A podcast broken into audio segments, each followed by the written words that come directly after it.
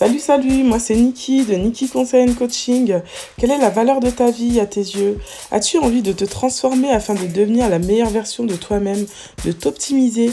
Niki Conseil Coaching t'accompagne dans ta transformation afin que tu crois en toi, en tes rêves et que tu commences enfin à t'autoriser à briller. Alors aujourd'hui, je souhaite aborder avec toi un sujet, euh, comment te dire, bon, c'est pas un sujet euh, ouf, hein, c'est euh, quelque chose que beaucoup de personnes traversent malheureusement. Bien malheureusement, c'est vraiment quelque chose qui n'est pas forcément toujours facile à vivre et à accepter. C'est tout simplement la reconstruction et la restauration après une rupture difficile. Bon, je parle de rupture difficile, mais en réalité, je pense que c'est à considérer quand même après une rupture tout court. Parce qu'une rupture, c'est vrai qu'elle peut être difficile euh, à accepter quand c'est toi qui t'es fait quitter. Mais euh, parfois, je, je pense, j'ai fini par comprendre que même quand c'est toi qui prends la décision de mettre un terme à cette relation, tu peux aussi souffrir. Donc c'est vrai que bon, la personne qui se fait quitter, elle aura souvent tendance à se dire que c'est hyper compliqué et que la personne en face, elle a pas de cœur et qu'elle l'abandonne et tout ça. Mais euh, par expérience et en ayant échangé aussi avec euh, des personnes avec qui j'ai partagé, on va dire, euh, mon passé, j'ai fini par comprendre qu'effectivement, la personne qui quitte des fois n'est pas forcément dans une situation, du moins dans une posture facile. Et c'est vrai que pas parce qu'on quitte une personne que ça veut forcément dire qu'on est une mauvaise personne, euh, voilà. Des fois, on peut mettre un terme à une relation parce qu'on estime à ce moment-là que c'est la meilleure chose à faire pour soi-même ou même pour la personne en face. Ce qui est sûr, c'est que si toi tu t'es fait quitter, je comprends que ce soit pas facile euh, à vivre et à accepter. Et dans cet épisode, en fait, je vais tout simplement te donner des clés pour t'accompagner dans la restauration et pour te remettre d'une rupture difficile. Donc en fait, voilà, cet épisode, il va tout simplement se décomposer en trois parties. Donc dans la première partie, je vais te donner cinq clés pour t'accompagner dans la restauration et pour te remettre d'une rupture difficile. Dans la deuxième partie, je vais tout simplement t'expliquer que faire pour occuper ton temps, en fait, et pour mieux appréhender une future relation après avoir vécu une rupture ou une rupture difficile. Et dans la dernière partie, je te partagerai en fait ma propre expérience sur le sujet en te disant comment moi j'ai géré en fait et les erreurs que j'ai pu faire quand j'essayais de me remettre d'une rupture euh, qui a pu être difficile pour moi. Voilà. Alors pour commencer, je t'invite en fait à noter que de se remettre en fait et de se reconstruire après une rupture difficile, ça peut vraiment être un long processus. Mais du coup, il y a effectivement des choses que tu peux mettre en place pour, on va dire, ralentir ce processus et pour que ce soit plus supportable et plus gérable pour toi. Donc déjà, alors le premier point, c'est tout simplement qu'il faudrait que tu penses à prendre du temps pour toi, à prendre du temps pour guérir. Donc c'est vrai qu'il est important en fait de permettre à tes émotions de suivre leur cours hein, naturel. Et c'est vrai que des fois on peut culpabiliser quand on se retrouve à pleurer, quand on se retrouve à être triste, quand on se retrouve un petit peu à s'apitoyer, on va dire, sur son sort. C'est jamais agréable et c'est pas non plus agréable de se faire plaindre, mais c'est vrai que ça fait partie quand même du processus. Donc en fait, tu dois quand même passer par une phase. Par contre, cette phase, elle sera plus ou moins longue en fonction de ce que toi tu décideras. Euh, c'est vrai qu'on peut être tenté quand on est dans cette phase de se laisser glisser, de se laisser couler, mais il faut faire extrêmement attention et être extrêmement vigilant. Parce que dans cette phase, en fait, où tu te donnes du temps pour guérir, si tu restes en boucle, on va dire, sur cette rupture, si tu fais tu passes ton temps, on va dire, à te remémorer les bons moments, à te remémorer ce que tu as apprécié de cette relation, euh, à, te remémorer même ce que tu penses avoir perdu, et ben finalement, tu vas tomber en fait dans un espèce de cycle euh, qui peut te conduire à une dépression. Donc, il faut faire quand même extrêmement attention. C'est vrai que c'est important de prendre ce temps pour guérir, mais tu dois quand même être raisonnable. C'est-à-dire, tu dois pas euh, laisser le temps, comme je dirais vulgairement, c'est une expression que j'aime bien utiliser. Je dis euh, le temps nous roule dessus des fois en fait. C'est-à-dire que tu regardes ton, ta montre, il est telle date, il est telle heure, et finalement euh, le temps passe, tu t'en rends pas compte, et tu regardes ta montre à nouveau, tu te rends compte qu'il y a X temps qui est passé et que euh, t'as pas bougé en fait, que ta situation c'est toujours la même, que tu es toujours aussi triste, que tu es tout le temps en train de pleurer. Et du coup, c'est vrai qu'il faut faire extrêmement attention à ça, en fait. Donc voilà, prends du temps pour guérir, mais par contre, ne te laisse pas avoir par le temps. C'est-à-dire, ne permets pas que cette situation-là, que ce temps de guérison soit trop long. Tu peux éventuellement te fixer un temps qui te semble être raisonnable et te dire qu'à telle date, il faut que tu sois passé à autre chose. Je sais que ça peut paraître dur ce que je suis en train de dire, mais finalement, quand on y réfléchit bien, beaucoup de choses se passent dans le mindset en fait. Hein. Beaucoup de choses se passent dans ta tête. Et finalement, ce que toi, tu vas impulser au niveau de tes pensées et au niveau de, ton état d'esprit, ça va finalement se manifester. Donc fais-toi confiance, dis-toi que tu peux te remettre de cette rupture, accepte de, de, on va dire, pleurer un temps, mais donne-toi une date. Voilà, fixe-toi vraiment une date de fin pour pouvoir rebondir en fait. Donc une chose que j'ajouterais en fait pour compléter ce premier point, ce serait tout simplement qu'il est extrêmement important aussi que tu puisses en parler à quelqu'un euh, de ton entourage. Ça peut être une personne, ça peut être plusieurs personnes de confiance, s'il y a plusieurs personnes avec qui tu te sens bien, mais ne garde pas les choses pour toi. Il faut que tu en parles à ton entourage, mais tu peux, moi, je parle de ton entourage, mais s'il y a personne dans ton entourage qui peut t'aider, tu peux également envisager d'en parler avec une professionnelle ou un professionnel de la santé mentale. Donc n'essaie pas de faire semblant d'aller bien avant d'être prête. Il faut vraiment que tu que tu t'écoutes en fait, que tu, te donnes le temps dont tu as besoin. Donc tout à l'heure, je te parlais de temps. Effectivement, tu te fixes un temps, mais tu te connais mieux que quiconque. Tu sais de combien de temps à peu près tu auras besoin. Par contre, comme je t'ai dit, un temps raisonnable. Ne te dis pas style j'ai besoin de deux ans pour me remettre d'une rupture. Non, c'est beaucoup trop long ça. Mais euh, par exemple, tu peux te dire euh, voilà, j'ai besoin de un mois, j'ai besoin de deux mois, j'ai besoin de trois semaines. Tu te connais, tu sais quelle capacité tu as de rebondir face aux difficultés que tu peux rencontrer au quotidien. Donc dans cette situation-là, tu fixes aussi un temps et tu verras, ça va vraiment t'aider en fait à, mieux gérer la, situation. Ça va t'aider en fait à appréhender la situation avec plus de sérénité dans le sens où une fois que ce temps sera écoulé, tu pourras enchaîner sur autre chose, tu pourras commencer à te, consacrer pardon, à autre chose et à utiliser ton temps de façon, disons, euh, plus efficace. Je profite juste de cet entre-deux points pour te demander euh, de faire une petite chose. Je ne sais pas si tu es déjà abonné à ma chaîne YouTube ou à mon podcast. Je ne sais pas si tu me suis déjà sur les réseaux, mais sache que je te partage en fait euh, du contenu sous différentes formes. Donc là, tu es en train d'écouter mon podcast et c'est déjà génial. Mais sur ma chaîne YouTube, en fait, tu peux trouver des vidéos. Sur mon Instagram, tu peux trouver des paroles d'encouragement et de hum, motivation. Donc du coup, je vais te mettre en fait en commentaire euh, de mon podcast tous les liens know? Tous les moyens que tu as de, pouvoir me trouver. Et vraiment, je t'invite vivement à t'abonner à ma chaîne YouTube, je t'invite vivement à t'abonner à mon podcast et à ma newsletter. Ça, tu pourras le faire directement via le site Ocha parce que je ne sais pas de quelle plateforme tu écoutes mon podcast car il est présent sur toutes les plateformes d'écoute. Mais en tout cas, pour pouvoir t'abonner à la newsletter et pour avoir un petit mot à chaque fois qu'il y a un nouvel épisode qui sort, il faut aller tout simplement sur le site Ocha et du coup, tu mets ton adresse mail et ça me permettra à moi de pouvoir t'envoyer une petite note sympathique en t'annonçant la sortie de mon nouvel épisode de podcast et en t'annonçant également le contenu de mon épisode et en te partageant une petite parole de motivation. Donc comme je te le disais, sur Instagram, tu me trouves en fait, euh, j'ai deux Instagram, hein, tu verras, j'ai un Instagram plutôt lifestyle et un Instagram plutôt coaching. Donc du coup, tu peux choisir euh, si tu, peux, tu veux t'abonner aux deux ou si tu veux t'abonner à l'un d'entre eux. Et enfin, sur euh, ma chaîne YouTube, je te partage plein de vidéos, plein de contenus visuels en fait, toujours dans le cadre du coaching. Voilà, pour commencer, euh, je vais me limiter à ça. Donc, euh, si tu n'es pas encore abonné, n'hésite pas à t'abonner. Et du coup, euh, tu peux aussi liker, partager. Et ce sera vraiment sympa de ta part de me soutenir.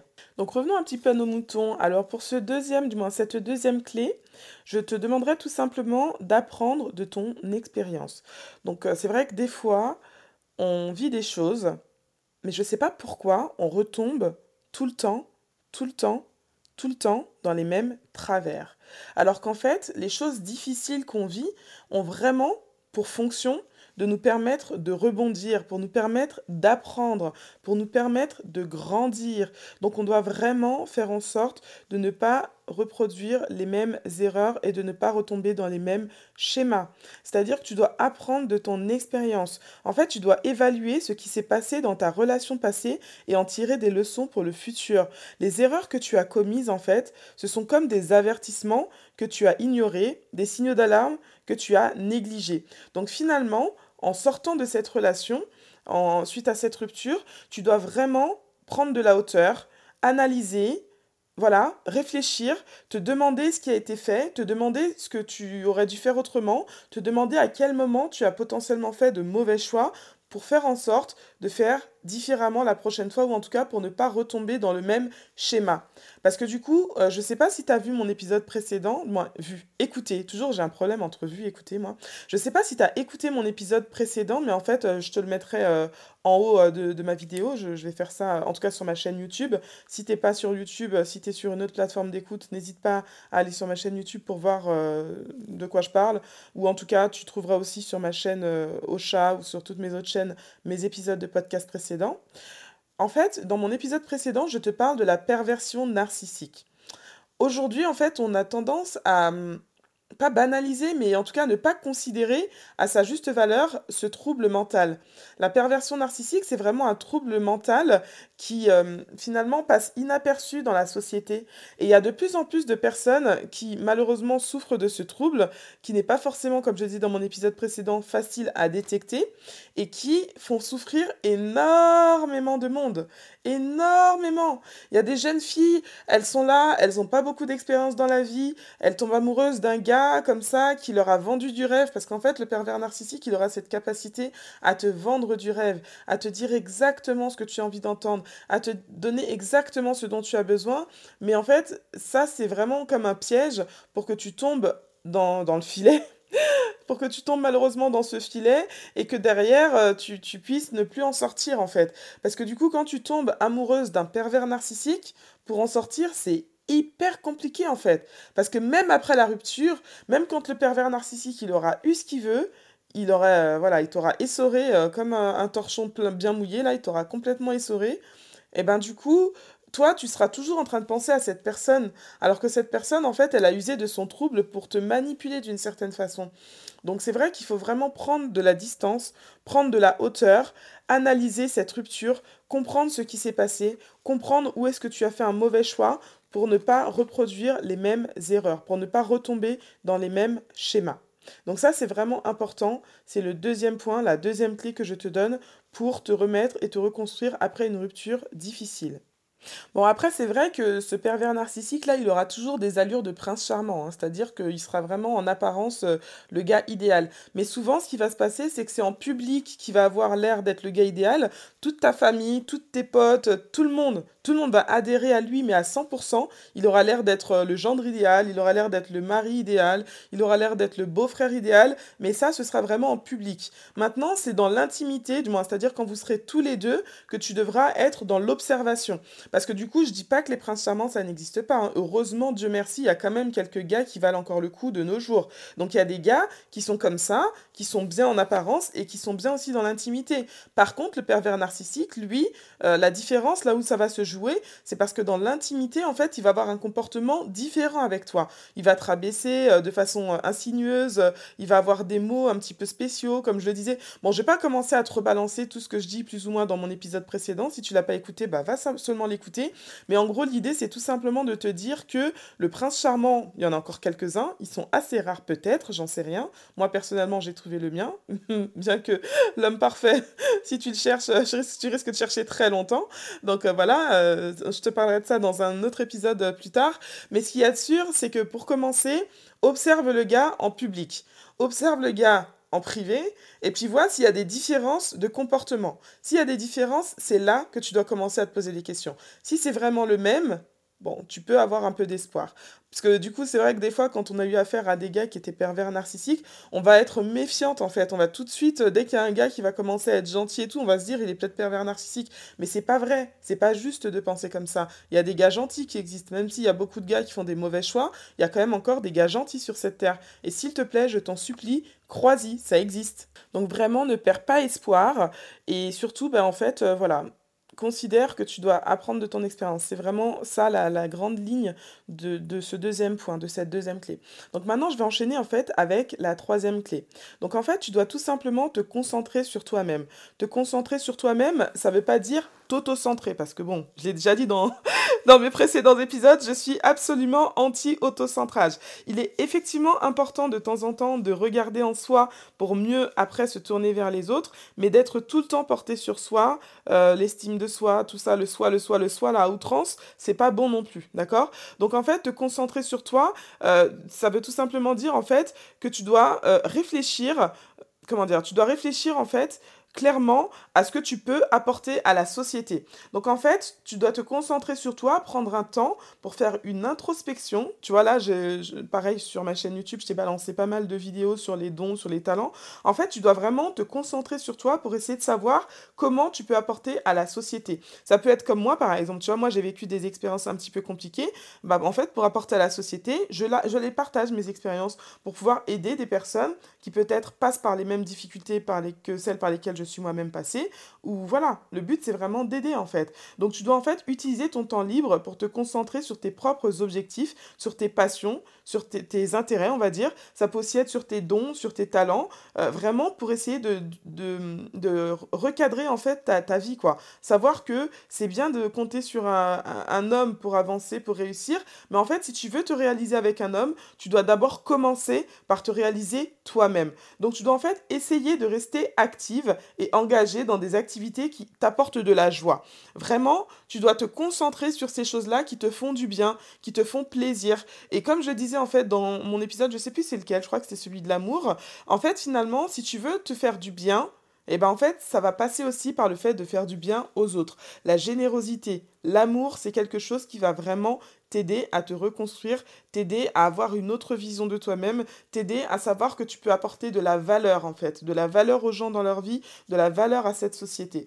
C'est vrai que ça peut être difficile pour toi de vivre cette rupture, mais tu dois vraiment absolument savoir, considérer, reconnaître que tu es une personne de valeur, tu es une personne importante. Pas parce que tu as été peut-être méprisée dans cette dernière relation qui t'a fait souffrir, que ça veut dire que tu ne mérites pas d'être heureuse, que ça veut dire que tu ne mérites pas qu'il t'arrive des choses bien. Tu vois Ça, c'est des choses que tu vas peut-être te dire dans la difficulté, dans la peine, mais ne pense pas ça. C'est pas juste de penser ça. Ce n'est pas vrai. Ce n'est pas la vérité. Donc vraiment, euh, concentre-toi sur toi, mais vraiment pas pour euh, t'auto-centrer comme je le disais, mais plutôt pour réfléchir euh, clairement à ce que tu peux apporter à la société. Voilà. Donc ensuite, je vais te donner euh, le quatrième point, qui est tout simplement que tu dois rester connecté avec les autres. En fait, tu dois vraiment chercher à t'entourer de personnes positives qui te soutiennent et qui t'inspirent.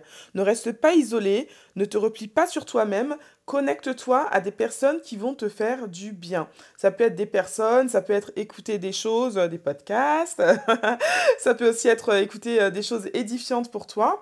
Vraiment, c'est extrêmement important en fait. Plus tu vas écouter des choses positives et qui te font du bien, plus tu vas te connecter et te, ouais, te connecter en fait à des choses positives et à des personnes qui sont positives et qui vont te faire du bien, plus ça va vraiment te tirer vers le haut, plus ça va t'aider à y voir plus clair, plus ça va apporter du soleil et de la lumière dans ta vie.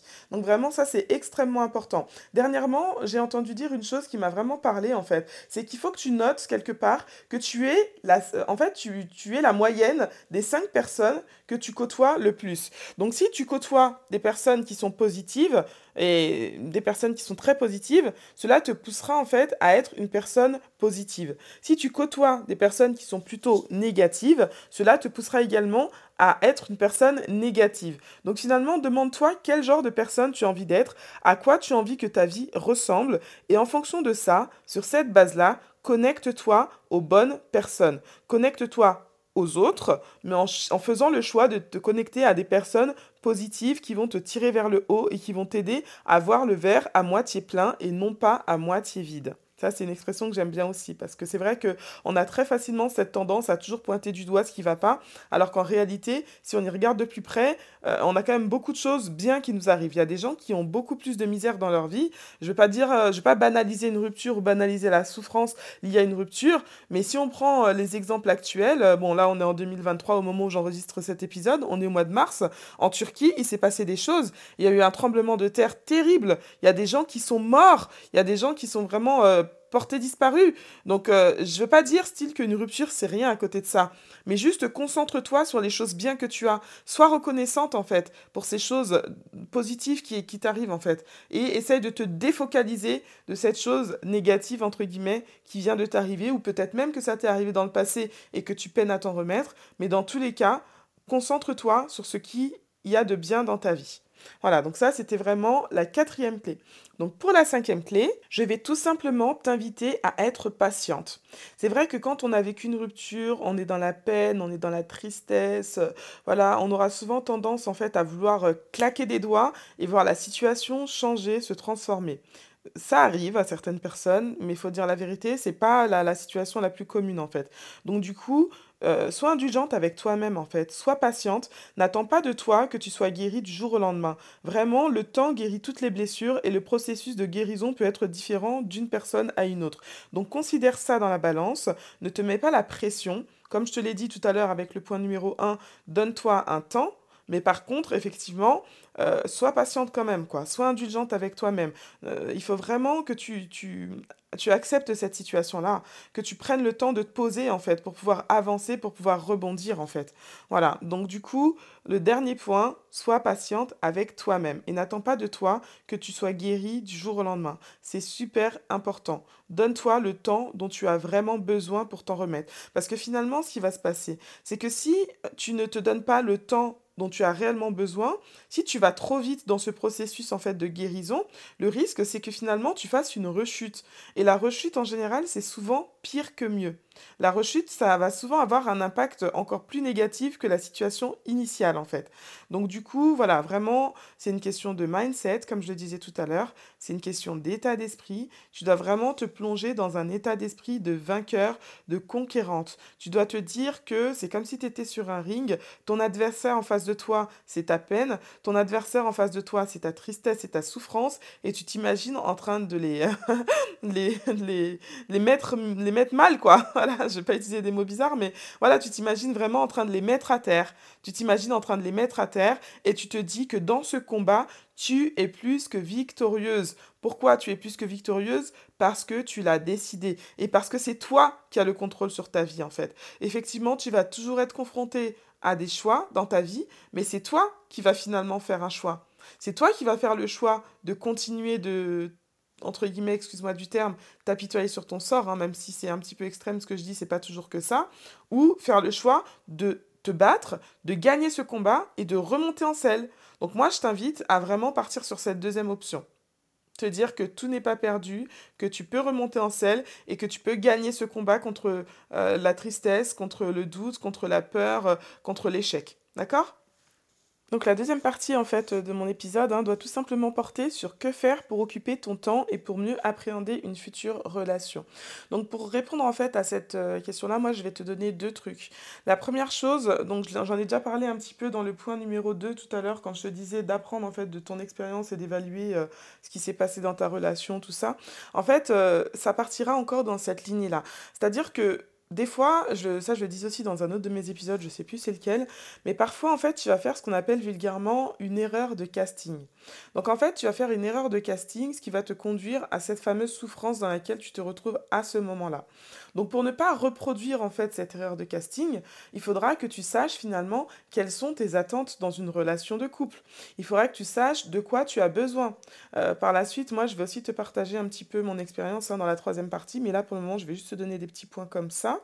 Donc il faut vraiment que tu commences en fait à établir une liste, une liste des choses que tu aimerais voir dans ton conjoint. Après, il faut être raisonnable, parce que des fois il y a des filles, elles vont faire des listes euh, longues comme le bras, avec des critères de malade. Comme je disais tout à l'heure, le prince charmant, il existe, mais quand même, l'homme parfait, je suis pas sûre qu'il existe. En tout cas, si tu l'as trouvé, tant mieux pour toi. mais vraiment, je pense que c'est pas si évident. Des hommes bien, il y en a beaucoup. Mais des hommes parfaits, il y en a certainement beaucoup moins. Donc du coup, il ne faut pas faire une liste qui sera complètement, euh, on va dire, euh, avec des attentes trop, trop, trop importante, quoi. C'est vrai que c'est important d'avoir des attentes importantes. Il faut placer la barre haute. En tout cas, il faut passer la, la barre, pardon, à, un niveau qui correspond aussi à ton propre niveau à toi. Il faut absolument que tu cherches, en fait, à avoir un homme dans ta vie qui va te tirer vers le haut. Un homme qui te permettra, tout à l'heure, quand je te disais, en fait, que les cinq personnes que tu fréquentes, le plus... Euh, alors, c'est quoi déjà Les cinq personnes que tu fréquentes le plus reflètent finalement qui tu es. Donc, du coup, euh, si on est logique, hein, si on est cohérent, dans ces cinq personnes que tu vas le plus fréquenter, a priori, il y aura ton conjoint. Donc, ça veut dire que si tu veux, toi, euh, avoir une bonne estime de toi, te sentir bien dans ta peau, te sentir bien dans tes chaussures, Il faut absolument que tu choisisses un homme, ou en tout cas que tu lui voues des critères qui vont te permettre d'avoir ce niveau-là. C'est-à-dire un homme qui va te tirer vers le haut, un homme qui t'aidera à avoir une bonne estime de toi-même, un homme qui t'aidera à, à, t'optimiser en fait, tout simplement, à devenir la meilleure version de toi-même, pour que ensemble vous, vous cassiez tout, quoi, pour que ensemble vous puissiez tout déchirer, tu vois. Donc là, en fait, quand tu vas constituer ta liste, tu vas commencer en fait à mettre des critères de choses que tu peux retrouver chez l'homme avec lequel tu te sentiras bien. Alors, pour faire cette liste, tu peux aussi te baser en fait sur des hommes que tu admires. C'est-à-dire que euh, des fois, il y a peut-être des figures paternelles, des figures fraternelles qui t'entourent, des personnes que tu admires vraiment beaucoup et tu te dis que moi, si j'avais un homme qui avait ces critères-là, je serais heureuse. Donc tu listes ces critères-là et ça te permettra en fait, quand tu auras des opportunités de rencontrer quelqu'un, de savoir si cette personne te correspondra sur le long terme. Parce que du coup, euh, je sais plus c'est dans quel épisode que j'en parle. Oh là là, j'en suis à beaucoup d'épisodes là, donc euh, voilà. Mais n'hésite pas à aller écouter mes épisodes précédents, ça peut vraiment t'édifier. Il y a beaucoup de personnes des fois qui vont se lancer dans une relation sur le base du on verra bien où ça va nous mener. Ouais, on verra bien où ça va nous mener. Mais malheureusement, bien souvent, comme je disais, ça y est, je me rappelle, c'est dans mon épisode où je te parle du fait d'avoir une vision pour sa vie, en fait, et de fixer des objectifs. En fait, euh, c'est hyper important de, savoir où tu vas. De te dire, on verra bien où ça va nous mener, mais c'est dommage, c'est vraiment dommage, parce que du coup, comme je l'ai dit, des fois, ça va tout simplement te mener au casse-pipe. Et une fois que tu es au casse-pipe, là, en mode rupture, je pleure, je suis triste, qu'est-ce que tu as gagné, en fait? Je pense pas que tu as gagné grand-chose. Tu as gagné un peu d'expérience, c'est sûr, mais tu as quand même gagné aussi des petites blessures de l'âme qui vont t'accompagner une petite partie de ta vie jusqu'au moment où tu sauras comment te débarrasser de ces blessures de l'âme. Donc pour t'éviter des souffrances inutiles, fais cette petite liste, choisis des critères raisonnables, mais des critères de personnes que tu admires et de personnes qui vont te tirer vers le haut. Et ça te permettra en fait de ne pas perdre de temps et de ne pas consacrer ton temps et ton énergie à des hommes qui viennent là dans ta vie juste pour te faire perdre ton temps ou pour te, te, ralentir dans ta, dans ta percée en fait et dans ta destinée. Tu vois Donc ça, c'est la première chose. Donc la deuxième chose, donc je vais revenir encore sur cette fameuse vision. Hein. Donc du coup, si tu n'as pas écouté mon épisode, je sais plus, je crois que c'était l'épisode 3, n'hésite pas à aller l'écouter. Il est extrêmement important que tu profites de ce temps que tu as là pour aussi fixer ta vision pour ta propre vie. C'est-à-dire avoir une vision pour ta vie professionnelle, pour ta vie familiale, savoir ce à quoi tu aspires. Et là maintenant, ça me permet de faire un tremplin sur euh, la dernière partie qui est la partie témoignage en fait, où moi je vais tout simplement te partager ma propre expérience dans le domaine. Donc en fait, si tu as commencé à suivre mes podcasts depuis le début, l'épisode 1, l'épisode 2, anyway, je vais pas revenir sur le nombre d'épisodes, si tu as commencé à écouter mes épisodes de podcast, tu as compris que moi j'ai subi en fait quelques ruptures difficiles. Et en fait, l'une d'entre elles qui a été vraiment difficile pour moi, je pense pas forcément que j'ai, parce que je parle de la perversion narcissique dans mes épisodes, donc euh, juste je vais remettre les choses à leur place. Je pense pas forcément qu'à ce moment-là j'avais affaire à quelqu'un qui était pervers narcissique, mais ce qu'il y a de sûr, c'est que cette personne, elle était vraiment, euh, dans, dans la relation en tout cas quand on était ensemble, elle était vraiment bien. C'est-à-dire que dans mes critères et tout, elle cochait vraiment beaucoup, beaucoup, beaucoup de cases. Je me disais, mais franchement, je pensais vraiment que j'avais trouvé la personne, euh, bah, l'homme de ma vie, quoi, quand j'étais avec cette personne-là. Jusqu'au jour où... Voilà, un jour, euh, voilà, je suis partie en vacances à Miami avec mes sœurs pendant 10 jours. J'ai kiffé ma life et tout, c'était trop stylé. On a vécu des moments de folie avec mes sœurs à l'époque, où on passait encore beaucoup de temps ensemble. Et du coup, finalement, je rentre de vacances et là, j'appelle euh, mon, entre guillemets, petit copain de l'époque. Je l'appelle et tout, je lui dis, écoute, euh, viens, on se voit, tu m'as manqué, ça fait un moment qu'on s'est pas vu. Et en fait, il s'est passé un truc, c'est que trois semaines avant de me quitter, j'avais emménagé en fait depuis peu dans un nouvel appartement dans le 92 et trois semaines avant de me quitter en fait il me disait en me regardant dans les yeux que j'étais la femme de sa vie qui ne me quittera jamais qui ne m'abandonnera jamais. Et en fait ce gars là c'était un gars avec qui j'étais depuis style euh, un an et demi donc si c'était un gars avec qui j'étais depuis deux semaines, trois semaines, je l'écouterais, je me dirais ouais, cause toujours. Je me dirais il me balade en fait, il veut juste euh, voilà quoi, il veut juste certaines choses et il essaye de, de me séduire quoi. Mais là ça faisait quand même un certain temps qu'on était ensemble, donc moi je me disais il est pas fou, il est pas fou. Il va pas me dire des choses comme ça, style juste pour me séduire. Il m'a déjà séduit en vérité. Donc euh, j'ai essayé de comprendre, moi je lui ai fait confiance, donc il m'a dit tout ça. Et j'avoue qu'à partir de cet instant-là, alors que tout au long de la relation, j'étais quand même... euh, même si ça faisait un an et demi, j'avais quand même vécu des choses assez difficiles précédemment avec quelqu'un que je considère avoir été, ce coup-ci, un pervers narcissique. Donc du coup, j'étais un peu sur mes réserves pendant un petit moment. Et quand cette personne avec qui je vivais quand même des moments fort sympathiques et fort agréables a fini par me dire ces choses-là, je me suis dit, euh, style, euh, I give myself away, quoi. Je m'abandonne, je lui fais confiance. Je me suis lancée, mais éperdument dans la relation à ce moment-là, parce que je me suis dit, je peux y aller, je peux me lâcher, lâcher prise, je peux lui faire confiance. Mais ce que je savais pas, c'était qu'à ce moment-là, en fait, j'étais en train de faire un choix qui allait me coûter assez cher. Pourquoi je dis ça? Parce qu'en fait, trois semaines après, donc euh, peu de temps après ce- cette conversation, donc je suis partie, comme je disais, à Miami avec mes sœurs, on a chill, tout ça, on a vécu nos belles vacances et tout. Donc quand je reviens de vacances, j'appelle euh, ce gars en question, je lui dis, viens, on se voit, viens, on se voit, mais je sais pas, c'est bizarre. Il prend son temps un peu, il est un peu long pour me voir, alors que à la base, on se voyait quand même assez souvent. Donc je me dis, mais qu'est-ce qui se passe en fait? Et finalement, du coup, euh, au bout d'un moment, il finit par accepter qu'on se voit. Mais au bout d'une semaine, je suis rentrée depuis une semaine, il accepte qu'on se voit. Je me dis, bon, c'est chelou, mais c'est pas grave. Et donc, euh, moi, je l'accueille et tout, euh, avec toute la bienveillance du monde quand il arrive chez moi. Et là, en fait, il, il me dit des choses qui me choquent, en fait. Il me, il me dit, voilà, il commence à s'asseoir, je vois qu'il a un petit sac, je vois qu'il a un air un peu froid, un peu distant. Je me dis, mais c'est qui ce mec? C'est pas le gars avec qui je suis depuis un an et demi. C'est bizarre. Et là, en fait, il m'annonce tout simplement qu'il décide de mettre un terme à notre histoire. Waouh! Franchement, j'avoue qu'à ce moment-là, je tombe des nues, en fait. Je me dis, mais c'est un cauchemar, je rêve, c'est pas possible. Euh, genre, ça fait trois semaines, euh, il me sort des trucs pareils. Il y a trois semaines, pardon, j'en perds mon français, encore une histoire un peu euh, bouleversante.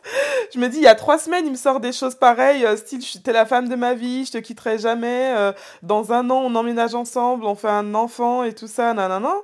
Et genre, trois semaines après, en trois semaines, volte-face, quoi. Il me dit que c'est fini. Et là, dans ma tête, ça a vrillé total. Je me suis dit, non, c'est pas possible, il doit se tromper. euh, Il y a un truc de chelou qui lui a acheté un sort. euh, J'ai imaginé tout ce que tu peux imaginer. Et à partir de là, euh, j'ai fait vraiment des mauvais choix. Pourquoi je dis que j'ai fait des mauvais choix? Parce qu'en fait, j'aurais pu faire le choix de considérer ce que ce gars me racontait, en fait, de me dire que s'il dit ça, c'est que c'est ce qu'il vit, c'est que c'est ce qu'il ressent. Parce qu'après ça, son attitude, elle a vraiment reflété la rupture. Il n'y avait pas de souci, hein. Il a mis la distance qu'il fallait, il n'a pas été ambigu, il n'a pas été ambivalent dans son comportement et tout. Euh, même, euh, voilà, même au niveau physique et tout, il a vraiment mis la distance qu'il fallait. Donc lui, il a été clair dans ses attitudes, en fait. Maintenant, moi, c'est vrai que j'ai décidé, pour ça que je parle de choix, j'ai fait le choix de rester bloqué, en fait, sur ce qu'il m'avait dit il y a trois semaines. Et en faisant ce choix, je me suis moi-même, en fait, liée dans un truc euh, sans fin. Dans le sens où, en fin de compte, il, comment dire, il, a- il, a- il était toujours présent dans mon, dans mon esprit, dans mes pensées, quoi. Je me disais, vu ce qu'il me disait il y a trois semaines, il peut pas penser ce qu'il pense aujourd'hui, donc il se trompe, il va s'en rendre compte et il va revenir, il va revenir, il va revenir, il va revenir. Et je suis restée bloquée sur le il va revenir. J'arrivais pas à avancer, en fait. Et je pleurais, et je roulais par terre, et je me tapais la tête, et je me disais pourquoi. Et voilà, bref, tout ce que tu veux, tout ce que tu peux imaginer, tout. Et c'est pour ça qu'aujourd'hui, en fait, je veux te faire gagner du temps, je veux te faire éviter de te faire souffrir pour rien, en fait. Parce qu'aujourd'hui, cette rupture, elle a été effective il y a maintenant une quinzaine d'années. C'était en septembre 2007, si je ne m'abuse. En septembre 2007, donc ça fait style euh, 15 années. Et euh, cette personne, euh, elle est jamais revenue vers moi, en fait. C'est fini? C'est vraiment fini. Mais moi, en fait, suite à ce qu'il m'a dit, je me suis dit qu'il allait revenir. Et donc, du coup, j'ai perdu énormément de temps à me demander quand est-ce qu'il va revenir, est-ce qu'il va revenir, comment le faire revenir, qu'est-ce que je dois faire pour le faire revenir. C'était compliqué, quoi, dans ma tête, c'était chaud. J'arrivais pas à accepter la situation, en fait. Et finalement, ben, en n'acceptant pas la situation, j'ai perdu beaucoup de temps à, me faire souffrir toute seule, en fait. À, me faire souffrir toute seule, à être en boucle sur des choses, à, voilà, à faire des, des même des fois, je sais pas, à l'époque, euh, Internet, ça n'existait pas trop, du moins. Il y avait le début de Facebook, je crois. Ouais, je crois que c'est ça. J'ai dû créer mon compte Facebook en 2007 ou en 2008, donc ça devait être les débuts de Facebook. Et euh, voilà, j'essayais de me faire remarquer, je me disais, vas-y, quand est-ce qu'il va revenir et tout. Bref, je vais pas répéter ce que j'ai déjà dit, mais en gros, j'étais en boucle, c'était horrible dans ma tête. Et finalement, si je suis honnête, la personne qui m'a vraiment fait oublier ce gars, parce que ce gars, comme je le disais, il cochait grave beaucoup de cases en fait. Moi, ma liste, on peut dire que je l'avais faite, mais après cette rupture, ça m'a fait douter de moi en fait. Ça m'a fait douter de mes capacités euh, euh, à rendre heureux un homme, ça m'a fait douter en fait de qui j'étais, ça m'a fait douter euh, de ma personnalité et ça m'a fait douter aussi de mon niveau. Donc malheureusement, après cette rupture, j'ai fait une énorme erreur. C'est que j'ai rabaissé mon niveau d'exigence en fait. Et en rabaissant mon niveau d'exigence, ça a fait que j'ai fait confiance mais à des vieux gars. J'ai fait confiance à des vieux gars. Et, vraiment, euh, J'avoue, l'histoire, euh, l'histoire de ma vie, en fait, mon histoire en tant que personne, veut que j'ai toujours eu, on va dire, entre guillemets, ce besoin de m'accrocher à un homme pour avoir l'impression d'être euh, vivante, quoi. Jusqu'à ce que je fasse une autre rencontre qui a pris le dessus, une autre rencontre dont je parlerai plus tard. Et là, je parle, voilà, Bon, bref, une autre rencontre dont je parlerai plus tard, qui m'a permis de comprendre que c'était pas en un homme que je devais placer ma confiance, qui m'a permis de comprendre que c'était pas en un homme que je devais placer mon cœur, qui m'a permis aussi de comprendre que c'était pas d'un homme que je devais attendre d'être aimé de la bonne façon. Quand j'ai compris ça, ça m'a fait vraiment changer ma vision sur les relations. Mais en attendant, euh, si on reste sur cette dimension d'homme en tout cas, finalement, j'ai pu avoir plusieurs relations mais c'est mon mari actuel qui m'a permis d'oublier cette personne. Vraiment, waouh, c'est et vraiment, mon mari, en fait, c'est vraiment la bienveillance personnifiée, quoi. C'est-à-dire que c'est vraiment quelqu'un de bon, quelqu'un de foncièrement bon et qui veut faire le bien autour de lui. Après, on a toujours des fois euh, ces fameuses voix dont je parle parfois qui vont venir te pousser à, dire des choses qu'il ne faut pas dire, à faire des choses qu'il ne faut pas faire. Mais il faut vraiment prendre de la hauteur. Et là, je reviens sur ce que je disais tout à l'heure quand je te disais de faire des choix euh, raisonnables, quoi. C'est-à-dire, euh, le prince charmant, il existe peut-être, mais en tout cas, voilà. Personne n'est parfait et ça, c'est une réalité absolue de ce monde. D'accord? Et du coup, donc pourquoi je te dis tout ça? Tout simplement parce que j'ai envie que toi, tu fasses des meilleurs choix. Donc je reviens sur mon mari en fait. Donc je disais, quand j'ai rencontré mon mari, j'ai compris que jusqu'alors, je n'ai fait que perdre mon temps à m'attarder, à penser à quelqu'un qui en plus, lui, était passé à autre chose. Quand il était passé à autre chose, cette personne-là, elle a rencontré quelqu'un d'autre, style trois mois après m'avoir quitté en fait. Mais euh, aujourd'hui, cette personne, elle est toujours avec cette personne qu'elle a rencontrée trois mois après m'avoir quitté. Donc en fait, euh, j'étais vraiment dans une espérance euh, vaine, quoi. Vraiment une espérance vaine. J'ai perdu mon temps, j'ai perdu mon énergie pour rien. Alors que j'aurais pu faire des vraies choses. Là, aujourd'hui, je lance un podcast. Bon, c'est vrai que dernièrement, j'ai compris en fait que tout ce que j'ai vécu dans ma vie, c'était pour m'amener à là où je suis maintenant en train de te raconter ces choses-là. Mais c'est vrai qu'il y a quand même des choix que j'ai faits dans mon passé. Si j'avais fait d'autres choix, je serais vraiment ailleurs aujourd'hui, quoi. C'est-à-dire que j'avais déjà vécu des choses, j'aurais quand même pu te raconter des choses. Mais bon, bref, je vais pas réécrire mon histoire parce que ce n'est pas possible. Mais ce qu'il y a de sûr, c'est que je peux t'aider à, écrire une plus belle histoire pour toi. Donc vraiment, considère tout ça. Vraiment, euh, ne, t'arrête pas sur des choses qui n'en valent pas le coup, quoi. Prends de la hauteur. Prendre la distance sur ta vie. Analyse. Demande-toi si de faire tel ou tel choix, ça va te conduire ou en tout cas te rapprocher de ton objectif final dans ta vie. Tu vois? C'est super important. Et donc, euh, du coup, moi, pour revenir en fait euh, sur ce que je racontais par rapport à mon mari, en fait, après avoir eu mon premier enfant, là, je me suis dit stop. J'ai fait le ménage dans ma tête. Je me suis dit, tu vas arrêter de faire n'importe quoi. En plus, maintenant, il y avait un enfant qui était impliqué dans le projet et tout. Donc, je me suis dit, franchement, avant de choisir de donner ta confiance et ton temps à un homme, de décider plutôt, eh ben, assure-toi que c'est vraiment un homme qui le mérite en fait, qui mérite ton temps, qui mérite ton attention et qui mérite ton énergie. Donc moi j'avais certaines aspirations et je me suis euh, fait une liste en fait et je me suis dit voilà mon futur mari parce que j'avoue que je cherchais un mari je cherchais plus un copain. Là j'avais compris qu'il fallait arrêter les bêtises là et que du coup finalement euh, voilà fallait fallait poser les choses correctement. Et poser les choses correctement c'est quand même passer par le mariage. Et donc du coup je me suis dit quels critères je voulais avoir et tout ça.